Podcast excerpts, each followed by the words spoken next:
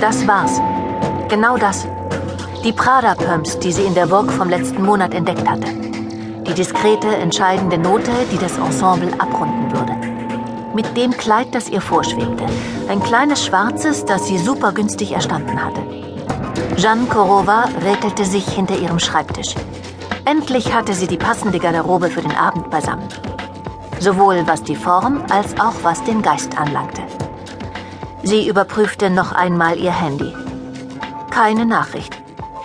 Sie hatte ein flaues Gefühl im Magen. Stechender, stärker noch als die vorangehenden Male. Weshalb rief er nicht an? Es war schon nach vier.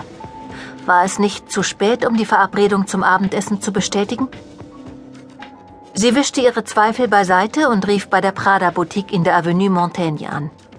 Ob sie die Schuhe in 39 hätten. Sie würde vor sieben vorbeischauen. Kurze Erleichterung, auf die sogleich eine neue Sorge folgte. Sie hatte ihr Konto bereits um 800 Euro überzogen.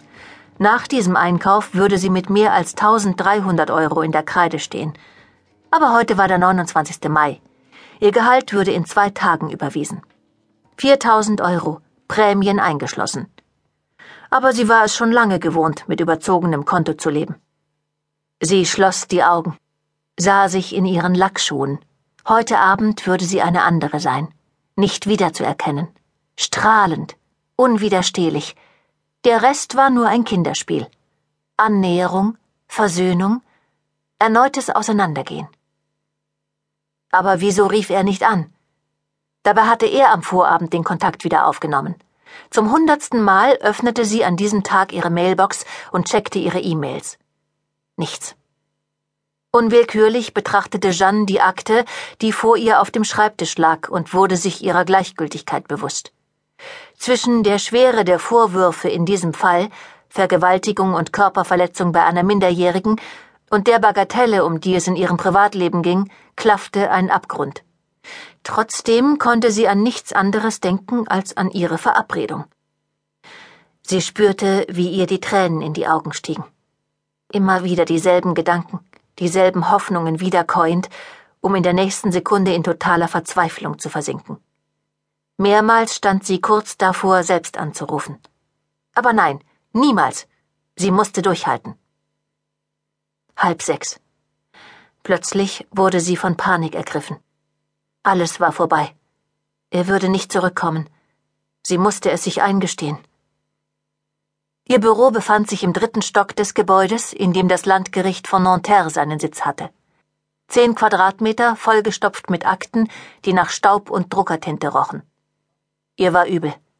Sie fragte sich, wie lange sie wohl noch ohne eine Lexotanil durchhalten würde. Ihr Blick fiel auf einen Block Briefpapier. Berufungsgericht Versailles, Landgericht Nanterre, Dienststelle von Frau Jeanne Korova, Ermittlungsrichterin, die jüngste Absolventin ihres Jahrgangs, die aufstrebende junge Richterin, der eine große Karriere bevorstehe. Das war die offizielle Version. Die private Version war eine Katastrophe. 35 Jahre alt, unverheiratet, kinderlos. Einige Freundinnen, ebenfalls Singles. Eine gemietete Dreizimmerwohnung im sechsten Arrondissement, keine Rücklagen, kein Vermögen, keine Perspektive. Das Leben war ihr wie Wasser zwischen den Fingern zerronnen. Und im Restaurant begann man sie Madame und nicht mehr Mademoiselle zu nennen. Mist. Vor zwei Jahren hatte sie den Boden unter den Füßen verloren.